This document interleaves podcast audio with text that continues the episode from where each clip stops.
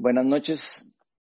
Para los que no me conocen, yo soy Ronald Steinford y yo, como les decía hace un rato, yo soy el pastor de Viña Oeste y para mí es una bendición el poder compartir con ustedes hoy la palabra.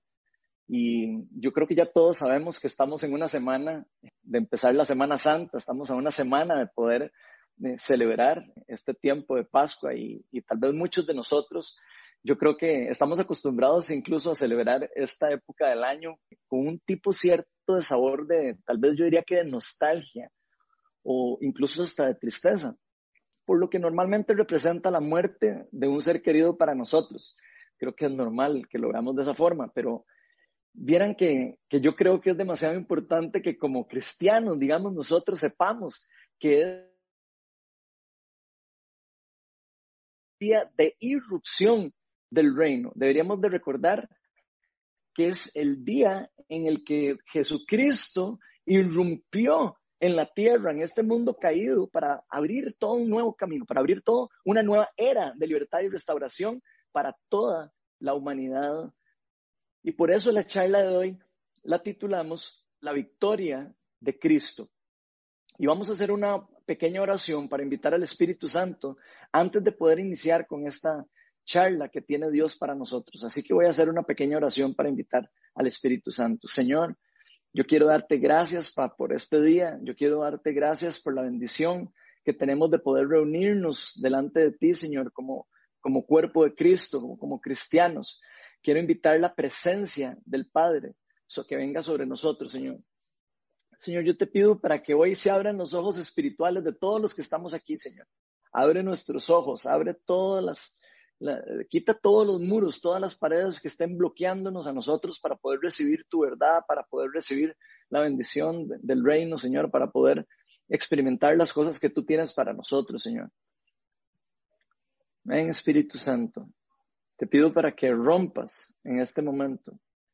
Te pido para que todo el negativismo y toda la carga que estamos cargando, todos los cristianos y todas las personas que incluso no te conocen, Señor, se vayan de aquí, Señor te pido para que tu bendición descienda sobre el reino, Señor, que podamos nosotros experimentarte, Señor, que podamos vivirte, Señor, que podamos hoy encontrar, Señor, una nueva palabra que viene de, ti, Señor, una palabra fresca que pueda quitarnos todo ese, todo ese, ese sentimiento de frustración por la que estamos pasando como cuerpo de Cristo.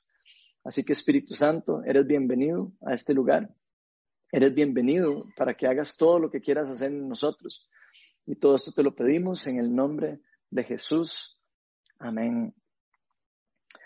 Bueno, em, hoy este, vamos a estar eh, viendo un, pasaje bastante largo que se encuentra en el Evangelio de Juan. Así que eh, los que no traen Biblia, vamos a, poder, eh, a proyectar los, los versículos ahí delante de ustedes y vamos a poder estar viendo lo que, lo que, lo que yo voy a estar leyendo, ustedes los van a poder presenciar en su palabra. Hoy vamos a estar en el capítulo 12 y vamos a estar desde el versículo 12 hasta el versículo, eh, perdón, vamos a estar en Juan capítulo 12, desde el versículo 23 hasta el 47. Entonces se los voy a leer. Dice lo siguiente. Ha llegado la hora de que el Hijo de Dios, de, que el Hijo del Hombre sea glorificado, les contestó Jesús. Ciertamente les aseguro que si el grano de trigo no cae en tierra y muere, se queda solo. Pero si muere, produce mucho fruto. El que se apega a su vida la pierde. En cambio, el que aborrece su vida en este mundo la conserva para vida eterna. Quien quiera servirme debe seguirme, y donde yo esté, allí también estará mi siervo. Quien me sirva, mi Padre lo honrará. Ahora, todo mi ser está angustiado. ¿Y acaso voy a decir, Padre, sálvame de esta hora difícil? Si precisamente para afrontarla he venido, Padre, glorifica tu nombre. Se oyó entonces desde el cielo una voz que decía, ya lo he glorificado y volveré a glorificarlo. La multitud que estaba allí y que oyó la voz decía, que había sido un trueno. Otros decían que un ángel les había hablado. Esa voz no vino de mí, sino por ustedes. Dijo Jesús, el juicio de este mundo ha llegado ya. el príncipe de este mundo va a ser expulsado, pero yo, cuando sea levantado de la tierra, atraeré a todos a mí mismo. Con esto daba Jesús a entender de qué manera iba a morir. De la ley hemos sabido, él respondió a la gente, que el Cristo permanecerá para siempre. ¿Cómo pues dices que el Hijo del Hombre tiene que ser levantado? ¿Quién es ese Hijo del Hombre? Ustedes van a tener la luz solo un poco más de tiempo, les dijo Jesús. Caminen mientras tengan la luz, antes de que los envuelvan las tinieblas. El que camina en las tinieblas no sabe a dónde va. Mientras tengan la luz, crean en ella para que sean hijos de la luz. Cuando terminó de hablar, Jesús se fue y se escondió de ellos. A pesar de haber hecho Jesús todas estas señales en presencia de ellos, todavía no creían en él. Así que se cumplió lo dicho por el profeta Isaías. Señor, ¿quién ha creído a nuestro mensaje y a quién se le ha revelado el poder del Señor? Por eso no podían creer, pues también había dicho Isaías, se les ha cejado los ojos y endurecido el corazón para que no vean con los ojos, ni entiendan con el corazón, ni se conviertan y yo los sane. Esto lo dijo Isaías porque vio la gloria de Jesús y habló de él. Sin embargo, muchos de ellos, incluso muchos de los jefes, creyeron en él, pero no lo confesaban. Los expulsados preferían recibir honores de los hombres más que de parte de Dios. El que cree en mí, clamó Jesús con voz fuerte, cree no solo en mí, sino en el que me envió. Y el que me ve a mí, vea al que me envió. Yo soy la luz que ha venido al mundo para que para que todo el que cree en mí no viva en tinieblas. Si alguno escucha mis palabras, pero no las obedece, no seré yo quien lo juzgue, pues no vine, pues no vine a juzgar al mundo, sino a salvarlo. Entonces, gente, hoy vamos a estar viendo prácticamente tres realidades fundamentales que nos dejan claro que la muerte de Cristo no fue solo un evento para recordarlo con algún tipo de nostalgia, con algún tipo de tristeza, sino fue un evento más bien para celebrarlo como realmente lo que es, una gran victoria del reino de Dios. Y por eso vamos a ver estas tres realidades fundamentales. La primera es que el sacrificio de Cristo en la cruz fue una gran victoria del reino de Dios. Y para eso vamos a leer Juan 12 del 23 al 28 nos dice, ha llegado la hora de que el Hijo del, de que el Hijo del Hombre sea glorificado, les contestó Jesús. Ciertamente les aseguro que si el grano de trigo no cae en tierra y muere, se queda solo, pero si se muere, produce mucho fruto. El que se apega a su vida, la pierde. En cambio, el que aborrece su vida en este mundo, la conserva para vida eterna. Quien quiera servirme debe seguirme y donde yo esté, allí también estará mi siervo. A quien, mi a quien me sirva, mi Padre lo honrará. Ahora todo mi ser está angustiado, dice el Señor.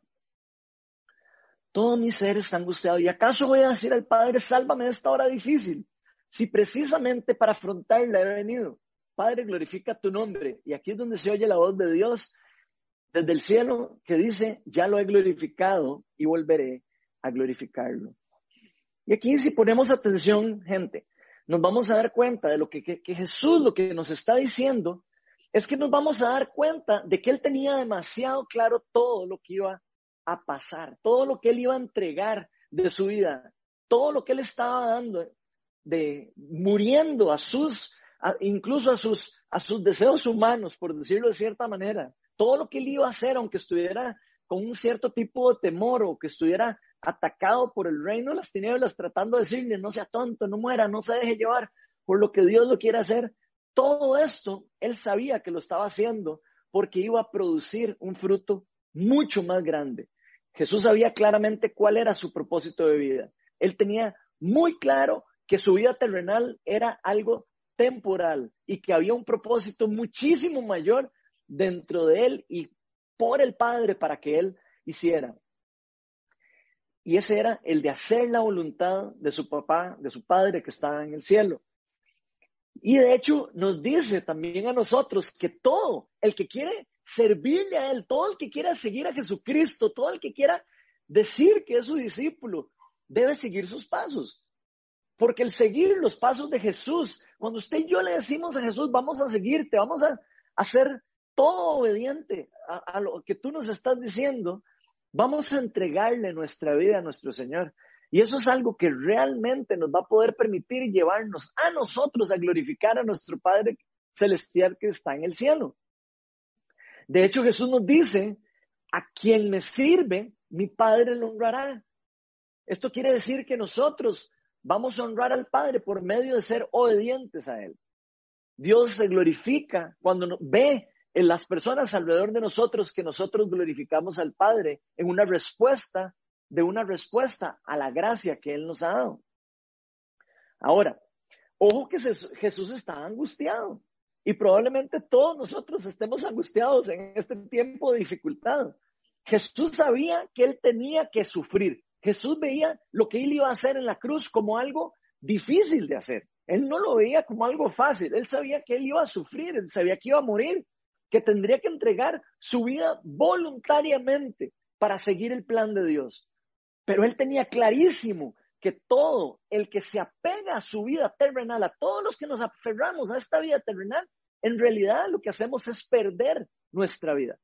Porque la vida que realmente es importante, Él nos está diciendo que es la vida celestial, la vida que está disponible para todos los que queramos recibir este regalo de esta victoria que Cristo ganó por nosotros por medio de la, de la muerte en la cruz, esta gran victoria que Él logró en el reino al entregar su vida por nosotros. Eso es un regalo que Jesús ganó por usted y por mí. Nosotros no tuvimos que hacer nada. Él fue a la cruz y murió por usted y por nosotros.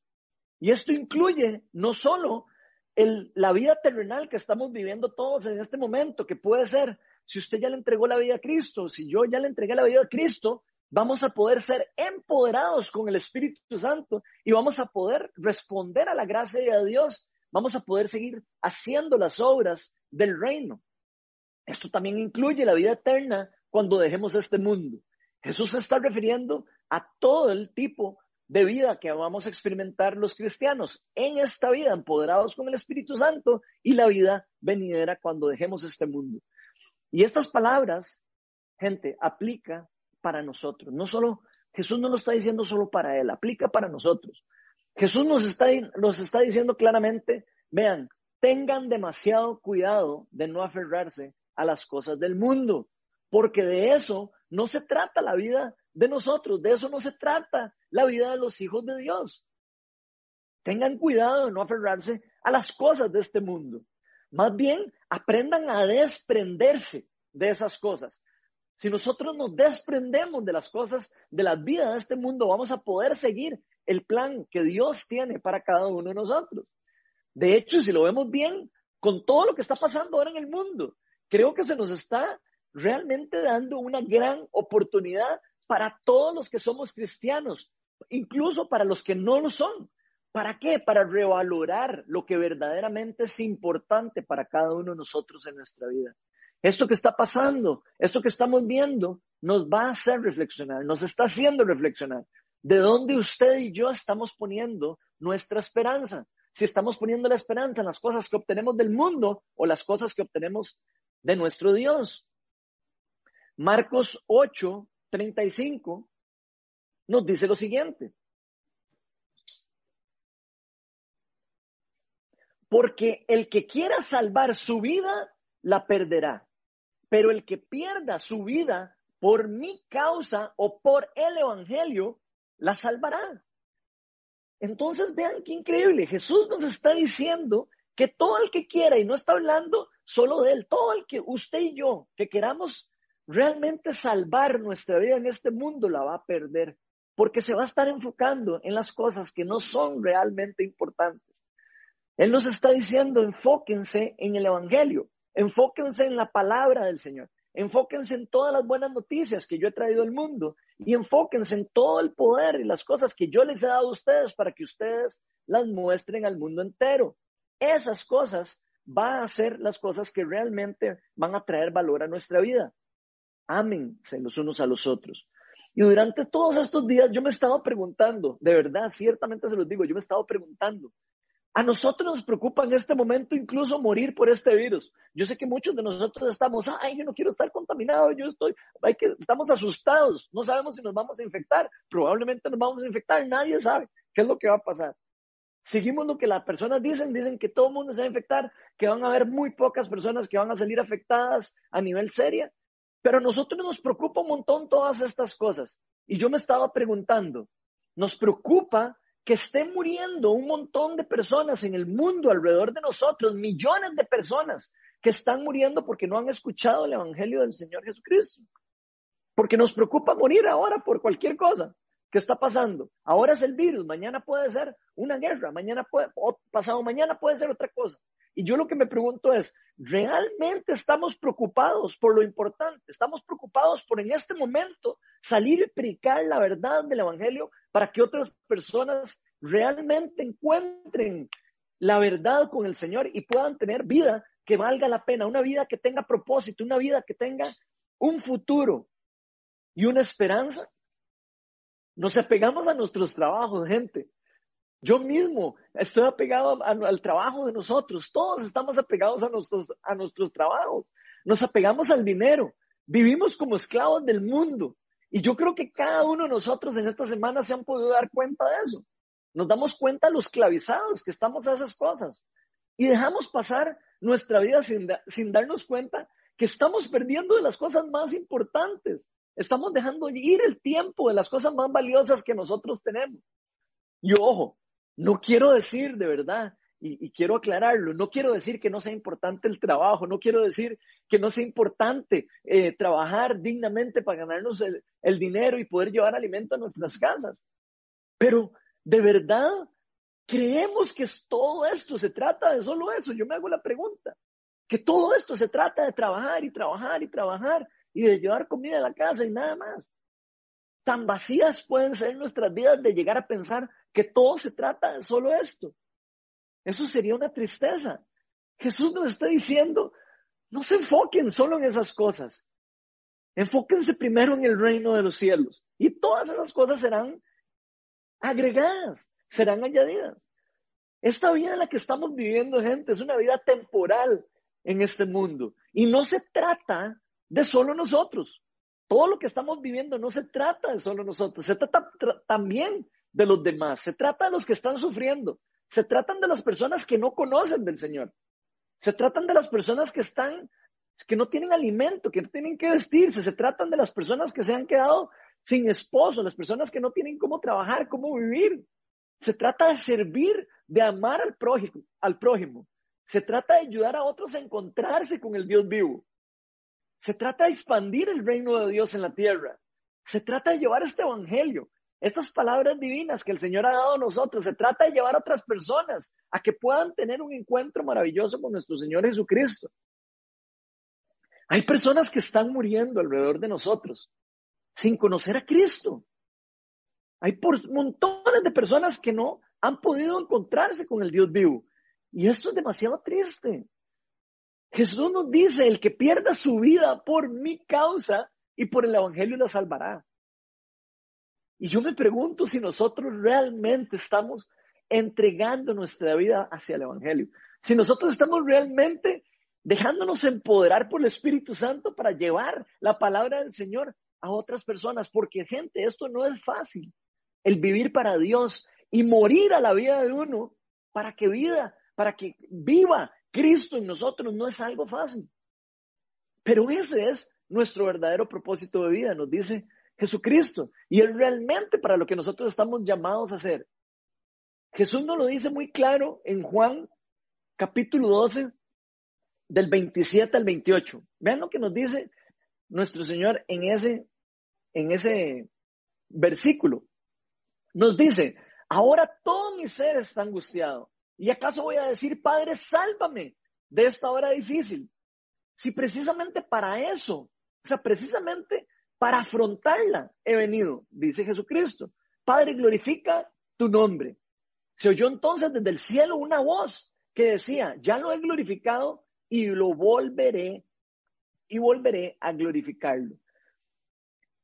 Y aquí yo me pregunto, ¿sabían ustedes y yo que los hijos de Dios también hemos sido empoderados en este mundo para afrontar todos estos momentos difíciles como estos que estamos viviendo?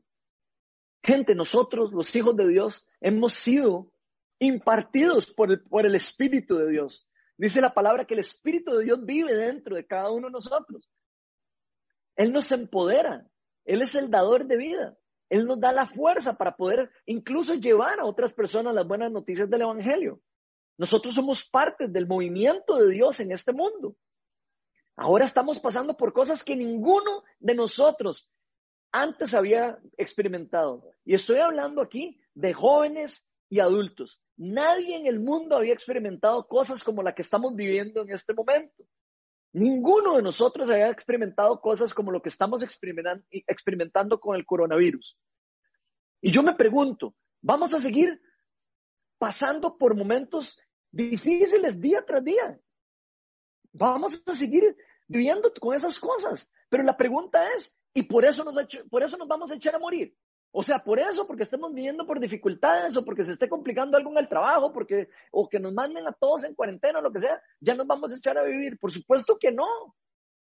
Para, para eso, eh, Jesús depositó el Espíritu Santo en cada uno de los creyentes. Así como Él dice, para eso vino yo al mundo, nosotros estamos en el mundo como embajadores del reino para poder proclamar la bendición del reino, para poder proclamar a los que, a los, a todas las personas que no se conocen de Cristo que este mundo no va a acabar aquí.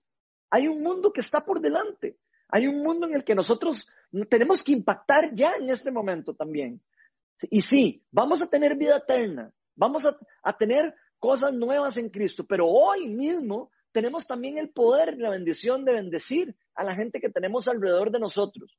Así como lo dijo Cristo, nosotros los cristianos, los cristianos, hemos sido empoderados por Dios precisamente para afrontar este tipo de problemas y dar gloria al Padre de una forma diferente a los demás en el mundo.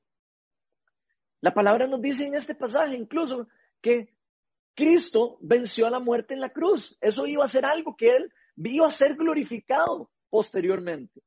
Y esto nos hace a usted y a mí, si usted es cristiano, vencedores en Cristo. Y si usted no le ha entregado la vida a Cristo, Cristo le está ofreciendo a usted una nueva vida para tener, una nueva vida para experimentar. De hecho, todo lo que Jesús hizo en la cruz fue apenas el inicio de una nueva era, del inicio de una nueva forma de vida. Él vino a abrir el camino para que todos pudiéramos volvernos a Dios. Imagínense ustedes lo increíble y la victoria de Jesucristo. Él vino al mundo a morir y a resucitar para que pudiera abrirse una puerta de vuelta del ser humano hacia el Padre. Abrir el camino para que todos pudiéramos volvernos hacia Dios. Y eso es algo increíble que Él nos está regalando a todas las personas. Él vino a desarmar incluso y a destruir el reino de las tinieblas. Dice la palabra que Jesús vino a destruir las obras del enemigo. Y Él vino a, a que nosotros pudiéramos formar parte incluso de la expansión del reino en la, en la tierra. Esta victoria de Cristo en la cruz tuvo efectos espirituales de grande escala, aunque usted lo crea o no lo crea. Vean lo que se nos dice, por ejemplo, en la carta a los colosenses. Aquí Pablo le está hablando a los colosenses, vamos a verlo en el versículo 2, capítulo 2, perdón, versículo 13 al 15. En esos versículos Pablo nos dice lo siguiente, antes de recibir esa circuncisión, ustedes estaban muertos en, sus pecados. Antes de que Cristo muriera por nosotros, usted y yo estábamos muertos en, en nuestros pecados. Sin embargo, Dios nos dio vida en unión con Cristo. Al perdonarnos todos los pecados y anular la deuda que teníamos pendientes por los requisitos de la ley. Él anuló, esa deuda que nos era adversa, clavándola en la cruz. Y fijémonos cómo aquí la cruz se vuelve toda una victoria en el pecado. Dice lo que sigue en el versículo, dice, desarmó a los poderes y a las potestades. Y por medio de Cristo los humilló en público al exhibirlos en su desfile triunfal. Así que Cristo Pongamos atención, Cristo anuló la deuda del pecado, dándonos a todos nosotros, los que ponemos la fe en Él, la posibilidad de volvernos hacia Él, la posibilidad de poder ser justificados delante de Dios. La ley que nosotros no podíamos cumplir a la perfección, Él vino y la clavó en la cruz, vino a clavar todos los pecados que, que la misma ley nos enjuiciaba y los clavó en la cruz para que nosotros pudiéramos ser justificados no por nuestras propias obras, sino por esta gran obra victoriosa de Cristo en la cruz. La muerte de Jesús en la cruz no fue nada más y nada menos que una victoria triunfal, según se nos está diciendo en este pasaje. Fue en la cruz donde Cristo desarmó a los poderes y a las potestades del reino de las tinieblas y donde fue a quitarles el poder. Ese poder ilimitado que ellos tenían sobre la humanidad, el reino de las tinieblas estaba gobernando en el mundo con un poder ilimitado. Jesús vino a quitarle el poder al reino de las tinieblas, dándonos el privilegio a nosotros, a usted y a mí, a todos los cristianos, de recibir el perdón. Y a todas las personas que no conocen de Él, que pudieran entrar o que puedan entrar en su reino. Y que todas las cosas del reino de las tinieblas quedaran atadas en el mundo caído y todas estas cosas que nos estaban llevando directo hasta la muerte se fueran quitadas delante de nosotros. Él vino a abrir el camino para que usted y yo pudiéramos volver al Padre. Eso es algo increíble.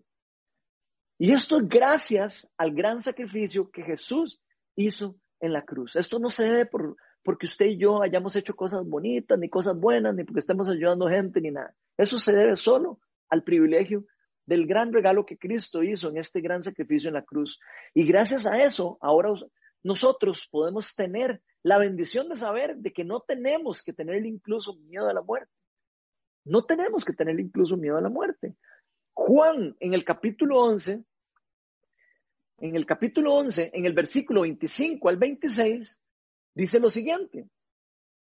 Entonces Jesús le dijo, yo soy la resurrección y la vida el que cree en mí vivirá aunque muera. Y todo el que vive y cree en mí no morirá jamás. ¿Crees esto? Termina diciendo ese versículo. Yo me hago la pregunta, ¿creemos realmente este versículo? ¿Creemos que realmente Jesús es la resurrección y la vida? Que todos los que creemos en Él, aunque muramos, vamos a vivir. Esa es la mejor noticia que se nos ha dado a nosotros de saber de que a pesar de que en este mundo tengamos una cuarta vida o pase lo que sea, vamos a tener una vida eterna más allá. Ahora, toda la vida que estamos viviendo y experimentando en este tiempo, vamos a poder vivirla en un gozo especial, en un empoderamiento especial, que a pesar de las circunstancias, nosotros podemos saber que el Espíritu de Dios está acompañándonos en todo lo que hacemos. Porque por medio de la victoria de Cristo se abrió de nuevo la puerta para volver nosotros de vuelta al Padre por medio de Él. Y yo me pregunto, ¿qué estamos esperando para seguir los, pasos, los pasos de Cristo y apoderarnos de esta victoria? ¿Qué estamos esperando nosotros los cristianos para empoderarnos de esto? Porque este hoy es el mejor momento para que todos nosotros los cristianos y todos los que estemos viendo este video y todos los que estemos escuchando este mensaje le podamos mostrar al mundo entero por qué es que en la Biblia nos llaman a los cristianos los embajadores del reino de Dios en la tierra. Ya es hora de que nosotros despertemos. La segunda realidad que vamos a ver hoy es que todo lo que Cristo obtuvo en esta victoria está disponible para todos, pero no todos lamentablemente quieren recibirlo. Juan en el capítulo 12, en el versículo 37, nos dice lo siguiente. A pesar de haber hecho Jesús todas estas señales en presencia de ellos, o sea, Jesús había hecho milagros y prodigios delante de los fariseos y delante de todas las personas que estaban ahí delante de él. Dice este versículo, Juan 12, 37, todavía no creían en él. A pesar de todas las señales que habían hecho, Jesucristo no creían en él. La realidad es que Jesús, gente, nos está ofreciendo salvación, nos está ofreciendo sanidad, nos está ofreciendo restauración, empoderamiento y vida eterna a todos los que creamos en Él. Pero lamentablemente por diferentes motivos, algunas personas, aunque vean milagros con sus propios ojos, simplemente no lo van a creer. La palabra dice incluso que algunas personas van a poder ver un muerto resucitar por medio del poder del Espíritu Santo y aún así no van a creer en Jesucristo. Y esto tiene que ver mucho con la dureza del corazón de cada uno de nosotros, tiene que ver mucho con la ceguedad espiritual y con el ego que existe en cada uno de nosotros como personas. Algunas personas simplemente creen que no necesitan nada de Dios. Tal vez usted nunca ha sentido que necesita nada de Dios. Tal vez usted está pensando que usted solo necesita ir a trabajar, que usted solo necesita tener un trabajo digno y que usted solo necesita tener comida para tener una vida plena y llena. Pero la realidad es que todos necesitamos de Dios. Absolutamente todas las personas en el mundo entero necesitamos de Dios porque fuimos hechos para estar en convivencia con Él. Hay cosas que solo Dios puede hacer por nosotros. Hay cosas que nosotros, por más que hayamos estudiado, por más que tengamos un trabajo, por más que tengamos dones y habilidades, nosotros no vamos a poder hacer sin la ayuda de Dios y sin la intervención de Dios. Y una de ellas es cambiar nuestra vida para bien. Pero todos tenemos que aceptar, en cierta manera, que necesitamos una intervención divina. Todos necesitamos humillarnos delante de Dios y decir, Señor, yo no soy una persona perfecta. La palabra dice que no hay ninguna persona perfecta, que todos estábamos por culpa del pecado privados de la gloria de Dios. Todos necesitamos de un arrepentimiento, de estar pensando que incluso que necesitamos vivir eh, separados de Él. Nosotros queremos, deberíamos de querer vivir pegados a nuestro Dios. Y la palabra dice que el pecado es esa separación, es eso que nos separa de Dios. Y a veces creemos que Dios es malo. Pero es gente, nuestro Dios es un Dios bueno. Él lo que quiere es lo mejor para nosotros. Pero Dios nunca nos va a obligar, vea, Dios nunca lo va a obligar a usted ni a mí a volvernos a Él. Nuestro Dios es un caballero, Él quiere que nos volvamos a Él voluntariamente, Él quiere que tengamos un encuentro con Él, Él quiere que nos volvamos a su casa para vivir junto, junto a Él por toda la eternidad. Él no quiere que usted y yo vivamos eternamente en, en la muerte, en el sufrimiento. Él no quiere que vivamos separados de Él por la eternidad, así quedamos después del pecado. Eso fue lo que generó la entrada del pecado al mundo, la separación eterna de nosotros y de la humanidad ante Dios. Pero Dios no quiere que usted eh, a la fuerza vuelva hacia Él. Él no es un Dios como un emperador que obliga a las personas a someterse a su reinado. Él es un rey amoroso.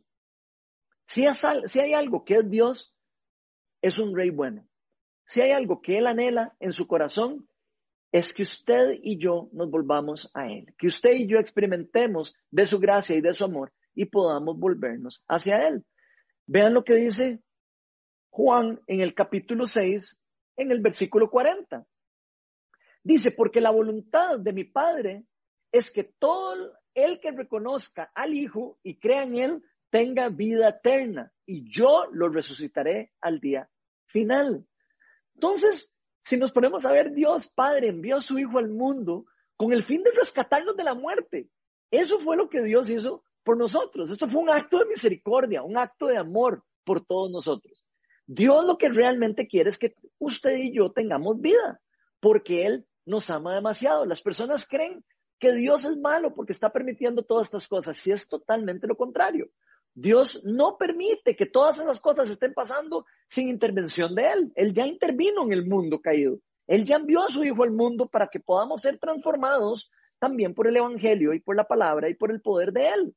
Vean lo que dice Juan, capítulo 12, del 42 al 43, que es el pasaje que estábamos leyendo originalmente. Dice lo siguiente, sin embargo, Muchos de ellos, está hablando de los fariseos y todas las personas a las que se le estaba predicando Jesucristo. Incluso muchos de los jefes creyeron en él, pero no lo confesaban porque le temían que los, fariseos, los expulsaran de la sinagoga. Preferían recibir honores de los hombres más que de parte de Dios.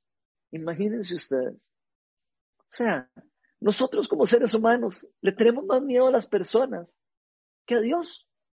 Entonces nos dice que muchas personas no aceptaban seguir a Cristo, incluso aunque ya habían en cierta manera creído en Él, habían creído en Él, habían visto en Él la posibilidad de que fuera el Mesías, pero no lo seguían públicamente, no hacían caso, no, no podían expresar su fe por miedo a lo que otras personas pensaran de ellos, imagínense. Por miedo a perder su estatus social. Personas que eran miembros del Sanedrín, por ejemplo, que era ese grupo cerrado de fariseos que era súper privilegiado porque la gente los admiraba. Ellos tenían miedo de decirle sí al Mesías porque les daba miedo perder su estatus delante de los demás. ¿Por qué pasaba eso? Porque le daban más importancia a lo que pensaban las personas, a lo que pensaban los amigos, a lo que pensaban los demás, que a lo que pensaba Dios de ellos mismos. Algunos por miedo a perder su estatus social renunciaban a recibir el mejor regalo que usted y yo podemos recibir en este mundo. Imagínense. Nuestro Señor ha dado su vida para que usted y yo podamos recibir el mejor regalo que existe en este mundo. Y eso en verdad significa que esas personas estaban apegando a su vida en el mundo. Eso es precisamente lo que Jesucristo está hablando cuando nos dice no se aferren a su vida. Mueran a esas cosas. Dejen, suelten esas cosas que los atan a este mundo. Aquí se nos dice que las personas muchas veces van a preferir recibir honores de los hombres más que Dios. Y eso es una realidad. Muchos de nosotros nos va a dar miedo profesar nuestra fe. Muchos de nosotros nos da vergüenza publicar algo de Jesús en las, en las redes sociales o publicar algo, hablarle a alguien del Evangelio. Porque preguntamos, uy, van a decir que yo soy cristiano, uy, van a decir que qué pandereta, uy, nos da miedo lo que la gente piense de nosotros. ¿Qué es más importante? ¿Lo que piensan los demás o lo que piensa Dios de nosotros? Eso es lo que realmente significa que realmente no reconocemos la importancia de quién es Dios en nuestra vida. Si realmente nosotros nos preocupa primero lo que otras personas piensan. Y vean, yo les voy a decir la verdad, a mí me pasó eso demasiado en mi vida. Yo pasé más de 30 años de mi vida antes de conocer a Dios en esa actitud, en donde yo pensaba que no necesitaba de Dios, en donde tenía, donde yo pensaba que tenía todo. Yo tenía un buen trabajo, yo tenía eh, comida, tenía un montón de amigos. O sea, podía hacer prácticamente lo que yo quería. Yo podía llevar mi vida como yo quisiera. Yo pensaba que yo podía hacer todo lo que me diera la gana y disfrutar la vida. Pensaba de hecho que eso significaba mi vida. Yo creía que yo tenía todo. Yo creía que yo podía llevar mi vida como yo quisiera, sin importar cómo Dios me veía a mí, sin importar cómo, cómo yo me comportaba delante de Dios. Sin yo creía que yo tenía una gran capacidad incluso de trabajar.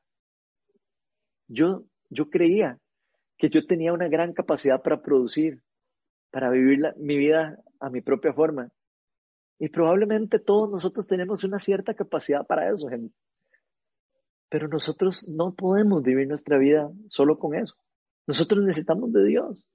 Nosotros necesitamos estar llenos de Dios. Y yo estaba completamente equivocado. Yo ahora que tengo a Dios en mi corazón, que puedo vivir la diferencia de tener el Espíritu de Dios conmigo, puedo ver la diferencia de lo que es vivir sin Dios y vivir con Dios en mi vida. Yo creía en ese tiempo que tenía la verdad y me ponía furioso cuando alguien me hablaba del Evangelio, cuando me hablaban de cosas religiosas. Pero lo que yo no me daba cuenta era que realmente yo vivía en la oscuridad, estaba en la oscuridad. Estaba alejado de Dios. Mi ego no me permitía ver al Dios vivo actuando a mi alrededor. Yo no podía ni siquiera darme cuenta de las cosas que Dios me estaba dando. Y esas cosas, aunque yo me, me diera cuenta o no, estaban destruyendo mi vida. Y vean, lo que está pasando hoy en el mundo, lo que estamos experimentando todos hoy, es, es realmente tal vez algo que parece un caos delante de nosotros. Y vean, yo les puedo asegurar que todos los que, los que piensan en este momento o los que están pensando en este momento como yo pensaba en el pasado, se van a dar un gran golpe ahora en este tiempo. Van a chocar contra sus propios egos. Van a chocar contra su propia incredulidad. Se van a impactar de entender que todas las cosas que se han ganado se pueden desvanecer en cualquier segundo. Porque se van a dar cuenta de que la vida no depende de nuestra habilidad, que no depende de nuestro estatus, que no depende de nuestro trabajo. Todas las cosas del mundo son inestables. No hay absolutamente nada en este mundo que sea completamente estable. Pueden estar hoy y mañana no estar. Todo lo que usted y yo tenemos, todo lo que usted y yo experimentamos puede estar hoy y mañana no estar. La bolsa puede caer, podemos perder toda la plata, como ya pasó en el 2008. En cualquier momento puede entrar una crisis como la que estamos experimentando en el país y vamos a, a dejar ver todas las cosas como se nos van de las manos. Lo único que permanece en esta vida, lo único que no desvanece siempre es la palabra de Dios y eso nos lo dice la palabra muy claro. Y eso es en lo único que nosotros podemos realmente poner nuestra mirada y nuestra esperanza. Si nosotros ponemos nuestra esperanza en otra cosa, vamos a ser defraudados tarde o temprano. Porque todo lo que usted y yo tenemos cada día, lo tenemos por la gracia de Dios. Aunque usted lo crea o no lo crea. Todo lo que usted y yo tenemos hoy es porque Dios lo ha permitido que lo tengamos. Y miren que yo creo que es hora de reconocer que sin la intervención divina de Dios nosotros no vamos a poder hacer nada. La palabra nos dice muy claro que nosotros sin intervención de Él, sin el Espíritu Santo, no podemos hacer absolutamente nada bueno que realmente glorifique a nuestro Señor. Nosotros no podemos controlar absolutamente nada. Ni usted ni yo podemos controlar el virus. Ni usted y yo podemos controlar la economía. Esas cosas van a ir y venir. Y ojalá que a todos nos sirvan estos tiempos que estamos viviendo para recapacitar de en dónde estamos poniendo nuestra esperanza, gente. En dónde estamos poniendo nuestra mirada. Porque nuestra única esperanza está en Jesucristo. La tercera y última realidad que vamos a ver hoy es que la victoria de Cristo nos permite ver, nos permite vivir en la luz. Vean lo que dice Juan 12, 46. Dice, yo soy la luz que ha venido al mundo para que todo el que crea en mí no viva en tinieblas. Y después Juan 12, 35 al 36a, dice lo siguiente, ustedes van a tener la luz solo un poco más de tiempo. Les dijo Jesús, caminen mientras tengan la luz antes de que los envuelvan las tinieblas. El que camina en las tinieblas no sabe a dónde va. Mientras tengan la luz, crean en ella para que sean hijos de la luz. Entonces Jesús nos termina diciendo que Él es la luz del mundo, para que todo el que crea en Él no viva en tinieblas. O sea, el mundo en el que vivimos está en oscuridad. Y nos está diciendo, yo soy la luz del mundo, yo soy la luz que ha venido del mundo, para que todo el que esté en esa oscuridad deje de vivir en oscuridad. Y esas son, gente, excelentes noticias para nosotros. ¿Por qué son tan buenas? Porque adicionalmente a que sabemos de que Él vino a rescatarnos y que Él vino a rescatarnos de la muerte, una gran parte de esta victoria increíble que Jesús logró obtener en, la cruz, adicional a todo esto, tener una vida eterna cuando pasemos a, cuando, cuando ya muramos en esta tierra, es que podamos vivir en este mundo que está lleno de oscuridad siendo portadores de la luz. Y eso es algo demasiado increíble. Eso es algo que podemos experimentar usted y yo hoy. En pocas palabras nos dice, crean en mí para que puedan ser hijos de la luz. Vean lo que nos dice Mateo 5 del 14 al 16. Nos dice, acuérdense que Jesús nos acababa de decir que yo soy la luz que viene al mundo de parte de él. Vean lo que nos dice ahora en Mateo 5 del 14 al 16. Ustedes, le está hablando a los cristianos, son la luz del mundo. Una ciudad en lo alto de una colina no puede esconderse. No nosotros no estamos hechos para escondernos. Estamos puestos para estar arriba, en un lugar donde se vea, donde, donde iluminemos a la gente. Ni se enciende una lámpara para cubrirla con un cajón. Por el contrario, se pone en la repisa para que alumbre a todos los que están en la casa hagan brillar su luz delante de todos. Y nos está hablando todos nosotros, para que ellos, las personas que no conocen de Él, puedan ver las buenas obras de ustedes y alaben al Padre que está en el cielo. Entonces vemos que con esta victoria, con esta gran victoria que Jesucristo hizo en la cruz, todos los que hemos puesto la fe en Él, pasamos a ser parte del reino de los cielos, pasamos a ser parte de la familia de Dios, pasamos a, a, ser parte del reino de Dios, pasamos a ser hijos de Dios. O podríamos, como dice en este versículo, pasamos a ser hijos de la luz. Y Cristo nos dice que todo esto, lo que Él logró por medio de su victoria en la cruz, también fue con la intención de convertirnos a nosotros en agentes de luz, en agentes del reino en la tierra. Así que esto no es solo para un futuro lejano cuando, cuando vamos a morir. Esto es, un, es una verdad de la irrupción del reino hoy. Y ya esa irrupción del reino se dio por medio de Jesucristo, por medio del derramamiento del Espíritu Santo. Los hijos de Dios estamos empoderados para hacer luz hoy alrededor de nosotros. Que todo lo que nosotros ganemos por medio, todo lo que nosotros ganamos por medio de este regalo que es increíblemente lindo, lo que nos dio Jesucristo, se nos ha dado por gracia. Fue con la intención de glorificar el nombre de Dios. Todo lo que usted ha recibido y lo que yo he recibido por parte de Dios y del Espíritu Santo, tiene la intención de multiplicar el reino de Dios y de glorificar el reino, el reino de Dios y el nombre de Dios en el mundo. A nosotros se nos fue dada una gran capacidad para alumbrar, se nos dice, y eso es increíble. Pero esa gran capacidad no se nos dio para que nosotros la tapemos. Se nos dice que no es para estar tapados y para estar escondidos se nos dio para que brillemos, para que otras personas puedan ser atraídas a la luz. ¿Qué pasaría si nosotros como cristianos, ahora en la peor crisis del mundo, nos tapamos? Imagínense ustedes, la, oscuridad va a reinar en el mundo, porque el mundo está lleno de oscuridad. Si nosotros queremos que otras personas puedan eh, experimentar la luz del reino, tenemos que reflejar la luz que fue depositada en nosotros, Jesucristo en nosotros, Cristo en mí la esperanza de gloria, nos dice Pablo. Todo esto para que otros puedan ver el fruto de nuestra relación con Dios. Esto no es algo porque nosotros vamos a ser entonces cristianos muy galletas, tampoco. Sino se va a dar como un fruto de una relación que tenemos con nuestro Dios, Padre, Hijo y Espíritu Santo. Para que la gente pueda vernos y digan, ¿qué fue lo que le pasó a esta persona? Que alumbre y refleja a Dios. Yo quiero tener lo que esta persona tiene. Eso fue lo que Jesús metió en nosotros, el espíritu del que nos hace a nosotros reflejarlo a Él. Porque realmente el fruto de nuestra fe va a dar gloria al Padre que está en el cielo. Por el otro lado, Cristo quiere dejarle claro a los incrédulos que si no creen en Él, no es responsabilidad de Él. Él ya actuó. De hecho, Cristo vino precisamente al mundo para salvar al mundo, para salvar a la humanidad de la muerte y de la oscuridad. Esto quiere decir que Dios ya actuó, Dios ya intervino en el mundo caído. O sea, todo lo que pasa en el mundo caído ya, el resultado de las personas que no quieren entregarle la vida a Cristo, el que no quiere morir a su ego, ya no es responsabilidad de Dios.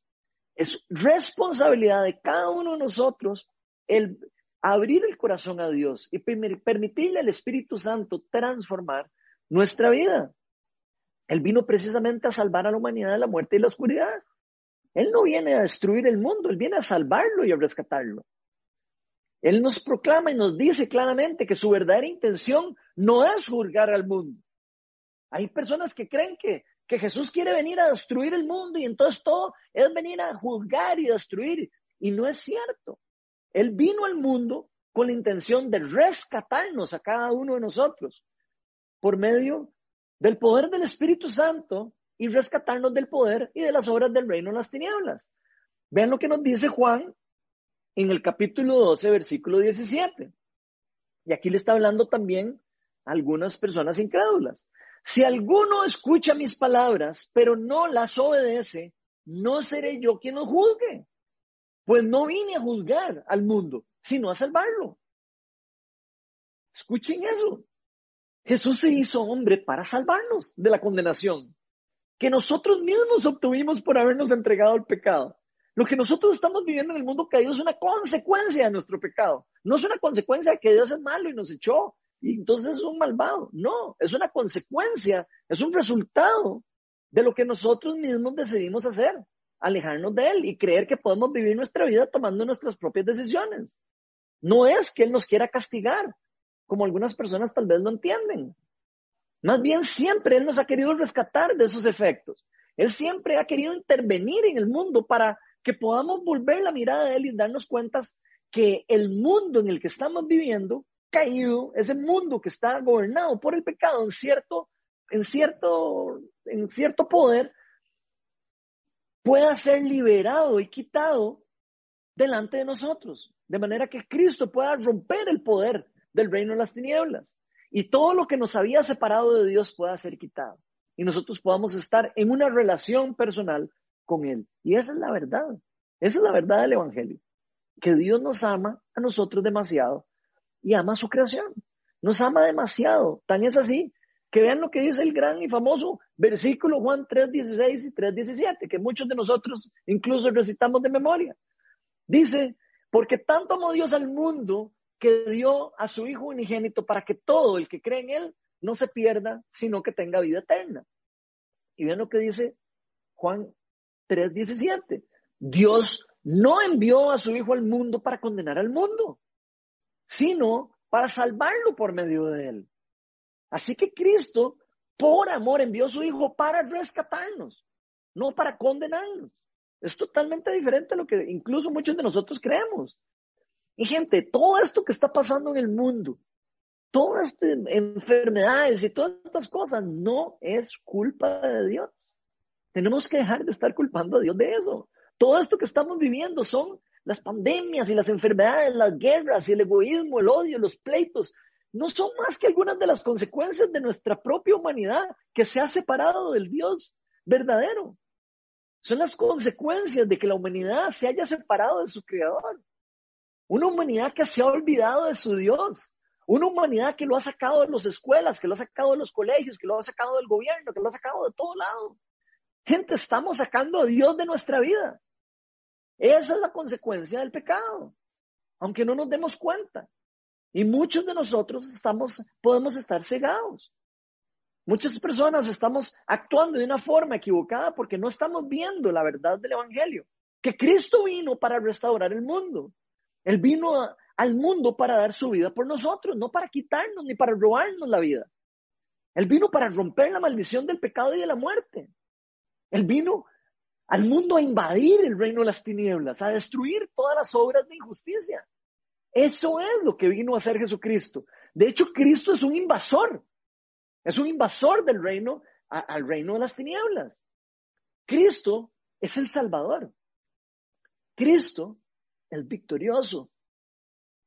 Cristo murió en la cruz para traer nuevamente el reinado de Dios al mundo. Cristo ha venido a sembrar la semilla del reino en el mundo. Y esto no es algo para solo celebrar en tristeza ni en nostalgia, ni es algo que tenemos que celebrar en victoria. Ahora viene Semana Santa. Tenemos que celebrar esto con la real victoria que esto significa para nuestra vida. La victoria del rey sobre las tinieblas. Y vean, yo sé que varios de nosotros estamos pensando en estos momentos o que estamos pasando o pensando cosas malas, estamos pasando por momentos difíciles y complicados. La mayoría de nosotros estamos pasando por tiempos demasiado duros y complicados. Algunos estamos terrible en el trabajo, otros estamos con problemas económicos, otros estamos con problemas en la familia, otros estamos con problemas de enfermedades o problemas eh, de salud. La mayoría de nosotros estamos pasando por tiempos demasiado complicados como nunca antes visto. Otros podrían estar pasando los peores momentos de su vida. Pero vean, realmente sea cual sea su estado en este momento, yo hoy quiero hacerle un llamado a todos los cristianos, un llamado de seriedad, de que no olvidamos lo que realmente nosotros celebramos en la Pascua, que celebramos realmente una victoria del reino de Dios en el mundo caído. Celebramos tiempos de victoria. Es algo para festejar, es algo de fiesta. Celebramos la irrupción del reino de Dios en este mundo caído. Ojalá todos aprovechemos este tiempo difícil porque, por el que estamos pasando para que podamos reflexionar cuáles cosas son las que realmente son importantes en nuestra vida. Ojalá podamos todos poner nuestra mirada en las cosas que son importantes. Ojalá podamos volver nuestra mirada al Dios vivo y que podamos volver nuestra mirada a Dios. Y aunque lo que veamos alrededor de nosotros parezca una guerra perdida, vean, he visto tweets de personas que ponen, perdimos la guerra. Vean, aunque nosotros nos sintamos en este momento perdiendo una guerra, recordemos que realmente en la Pascua lo que se celebra es una victoria. Tenemos que estar enfocados en la victoria del reino de Dios. En la victoria de que los hijos de Dios podemos traer la restauración del reino. Podemos traer el reino de Dios a la tierra. Jesús nos dijo, cuando oren, oren que venga el reino a la tierra. Pidan que el reino de Dios venga a la tierra. Y eso es una gran victoria, la obra de Jesús en la cruz, la victoria del rey, la victoria de Cristo en este mundo. Porque esa victoria está al alcance de todos nosotros. Vamos a ponernos todos a meditar en esta, en esta palabra que estamos hablando y vamos a invitar al Espíritu Santo en este tiempo. Vamos a permitirle al Espíritu de Dios que lidere todo lo que estamos viviendo y experimentando en nuestra vida. Voy a pedirles que ahí en su casa ustedes saquen un tiempo para cerrar sus ojos y para invitar al Espíritu de Dios en su, en su hogar, para invitar al Espíritu de Dios delante de usted y saque un rato para darle gracias a Dios por todas las cosas que usted tiene en este momento, por todas las cosas que incluso usted en este momento siente que ya perdió. Vean, Dios tiene cosas delante de nosotros. Dios quiere cosas increíbles para nosotros. No desperdiciemos los regalos que Dios quiere darnos. No dejemos que el, espíritu negativo del mundo, no dejemos que el reino de las tinieblas nos quite y nos robe la paz. Yo quiero invitar al Espíritu de Dios para que usted ahí en su casa se deje ministrar. Yo quiero que usted escuche incluso cómo el Espíritu Santo hoy está hablando. Ven Espíritu Santo.